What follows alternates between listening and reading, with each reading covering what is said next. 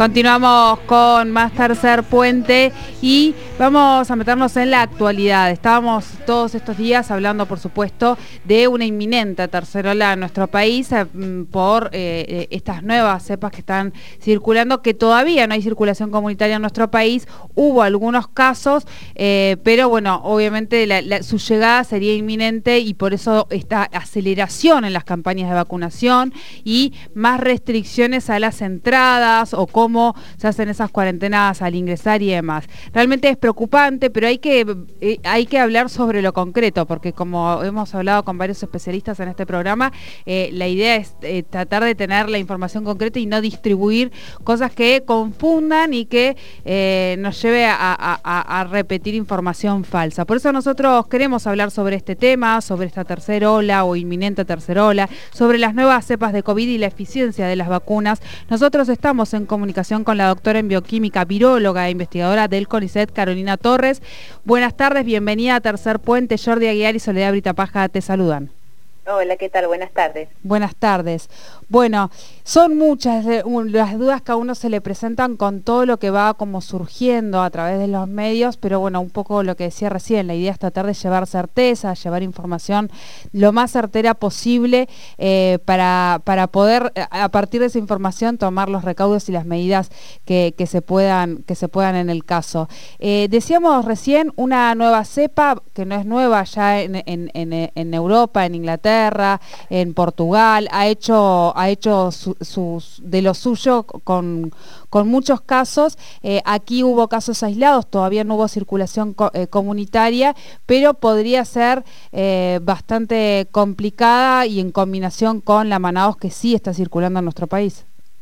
Sí, exactamente. En realidad, lo, claro, lo que, lo que estamos viendo ahora es la emergencia de una nueva variante, que es esta variante que se conoce con el nombre de Delta, según la nueva denominación de la Organización Mundial de la Salud. Nosotros, como bien dijiste, detectamos en Argentina solo algunos casos asociados a viajeros.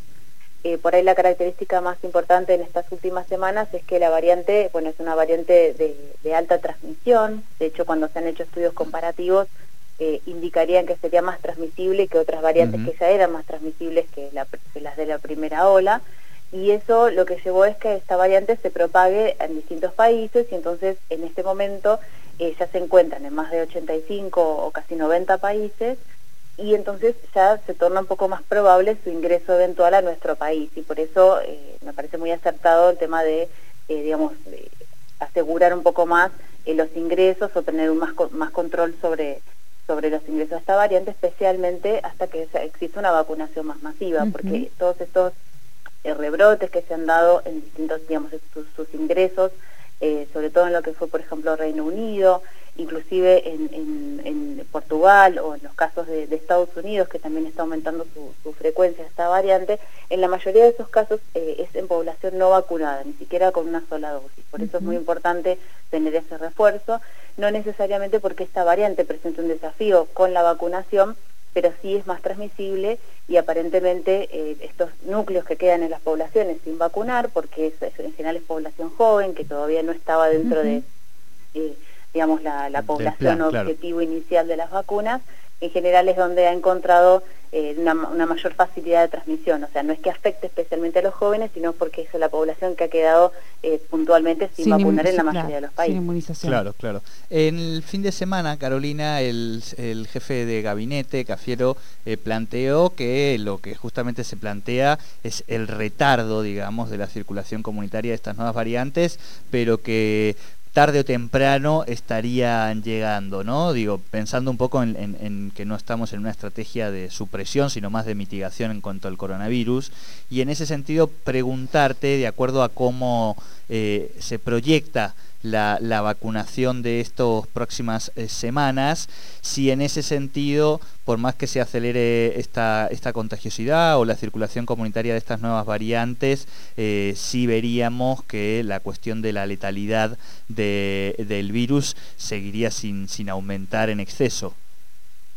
Eh, bueno, sí, la, verdad es que a el, objetivo concreto de, expandir a, todos los grupos etarios que se pueda la vacunación va a tener un beneficio eh, tanto en, la digamos, mitigación de la, de la transmisión en el caso que ingrese esta variante, como en la transmisión de las variantes que ya tenemos en circulación, como especialmente la variante Manaus, que, ahora se llama Gama, según la, Organización Mundial de la Salud, o también nosotros tenemos lo que se conocía como variante andina, que ahora se llama Lambda, es otra variante, son unas, digamos, las que tienen mayor prevalencia. O sea, por un lado estaría eh, asegurar la, mayor cantidad de vacunas, aunque sea con una dosis para toda la población, que se pueda, porque eso, eso de alguna forma impacta, no solo en, lo que tiene que ver con la disminución de las hospitalizaciones y las muertes, que sí, ese efecto se ve bastante retardado, no es instantáneo, se ve al menos un mes después de, de, esa de esa vacunación masiva, pero también eventualmente lo que se ve en los países es que eso también repercute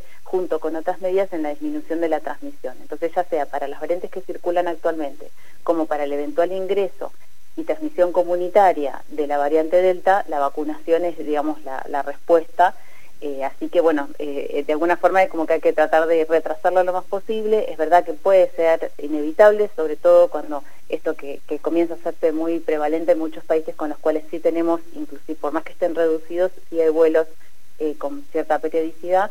Entonces bueno, es retrasarlo lo más posible, ¿no? a, su, eventual ingreso.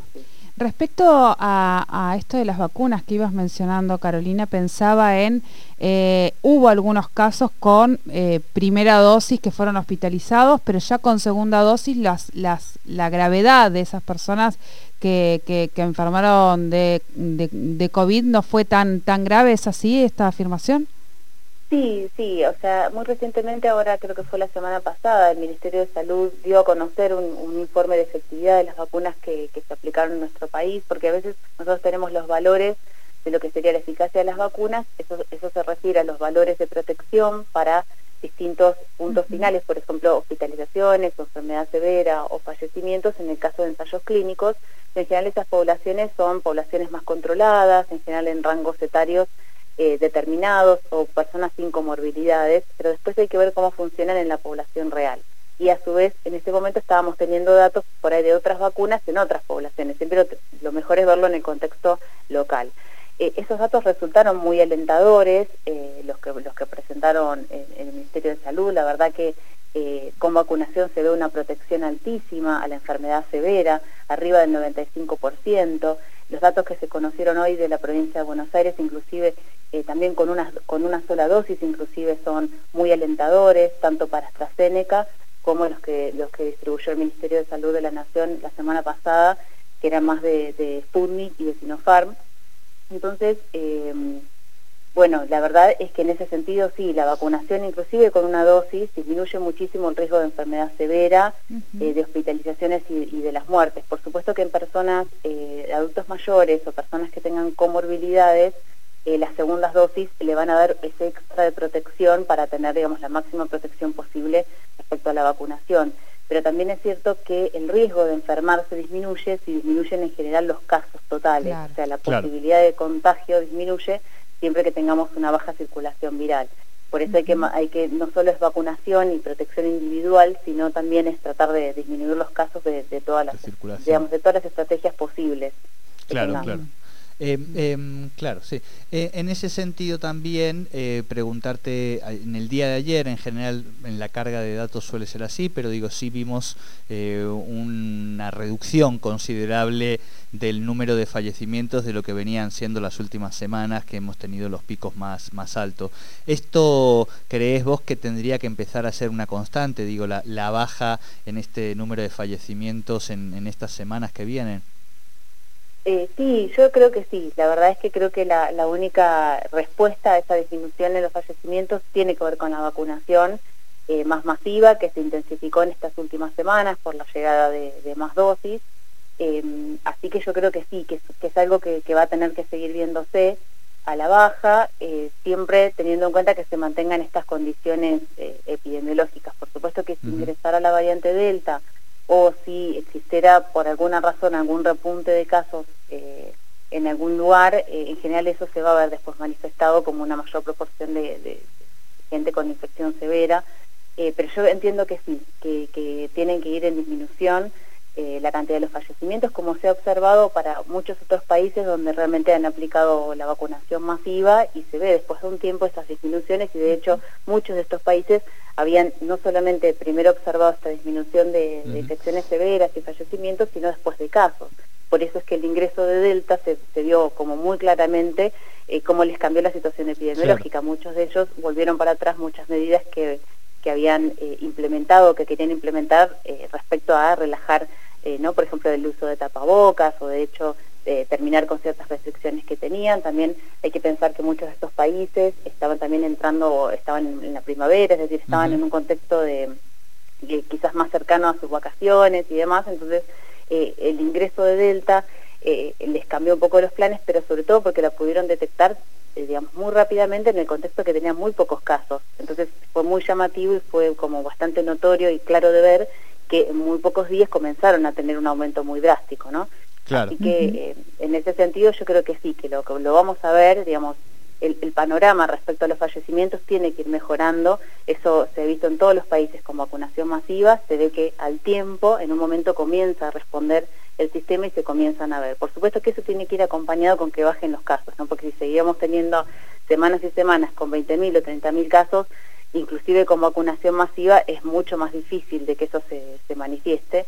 Pero bueno, yo creo que sí se va a ir para, para mejor. Claro. Eh, la, última, Carolina, em, en, la Unión Europea, por ejemplo, en algún momento se armó una suerte de, debate en relación a la AstraZeneca en particular y algunos efectos secundarios que después, bueno, como... Sinofar también. Eh, y Sinofar también. Ah, bien, bien. Eh, bueno, eso lo vimos en la Unión Europea. Pregunto, porque en las últimas semanas están siendo prácticamente las principales principales vacunas con las que se está desarrollando el plan de vacunación aquí en la Argentina, pero a priori, eh, si bien los números tampoco es que eran alarmantes en la Unión Europea, más allá de las discusiones públicas, cómo se construye la agenda, bla, bla, bla, pero sí preguntar si están un poco al tanto de eh, algún tipo de nivel de, efectos secundarios más preocupante con alguna de las vacunas.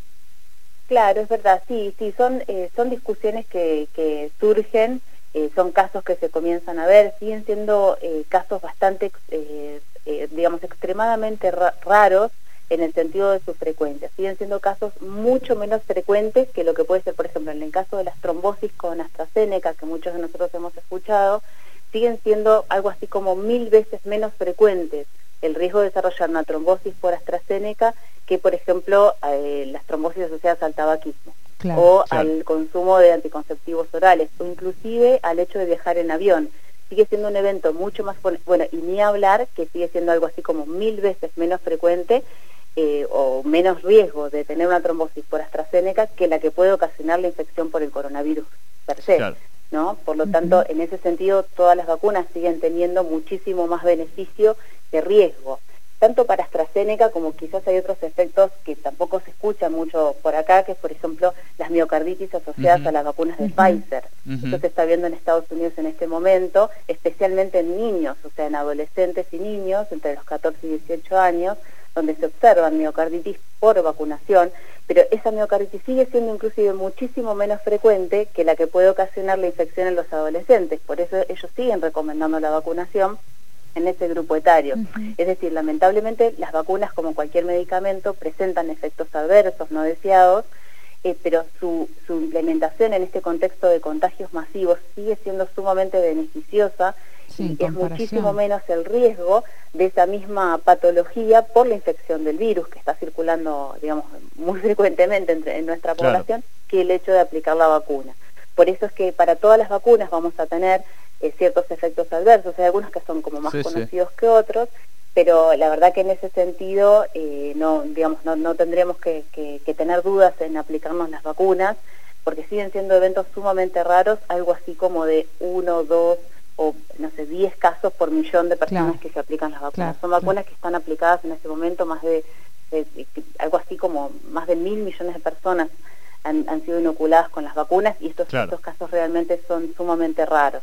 Así que bueno, en ese sentido, por supuesto, quisiéramos que fueran cero, ¿no? Por supuesto, como cualquier evento, pero bueno, la verdad que en este contexto las vacunas han mostrado muchísimos beneficios bueno, y muchísima digamos, disminución. no, no, y muchísima eficacia además para lo que suelen ser los, los procesos, digamos, de, de, consolidación y creación de vacunas y producción claro, de vacunas. hablaban ayer de 3 eh, de tres mil millones en, en, el país, en el mundo, perdón, eh, vacunados y con casi mínimos efectos colaterales en comparación, o sea que es... Eh, Pero bueno, a veces se instalan en la agenda y no está de más también preguntar y disipar esas dudas. ¿no? por supuesto. Muy bien, muy bien. Bueno, muy clara y muchísimas gracias. Eh, yo preguntaría mil cosas más, estamos siempre con, con muchas dudas y todo está siempre por, por saber y por seguir investigándose, pero eh, vamos a tener seguramente otra oportunidad. Muchísimas gracias por esta comunicación con nosotros. No, gracias a ustedes. Buenas tardes. Buenas tardes. Hablábamos con Carolina Torres. Ella es viróloga, doctora en bioquímica, investigadora del CONICET, sobre esta inminente tercera ola, sobre esta variante de preocupación que eh, se espera que o temprano ingrese a nuestro país y lo que se está tratando de hacer es prepararnos de la mejor manera con las vacunas y con eh, restringir los movimientos para que esto no continúe eh, de, la, de la Delta, la variante Delta, que es esta variante de preocupación.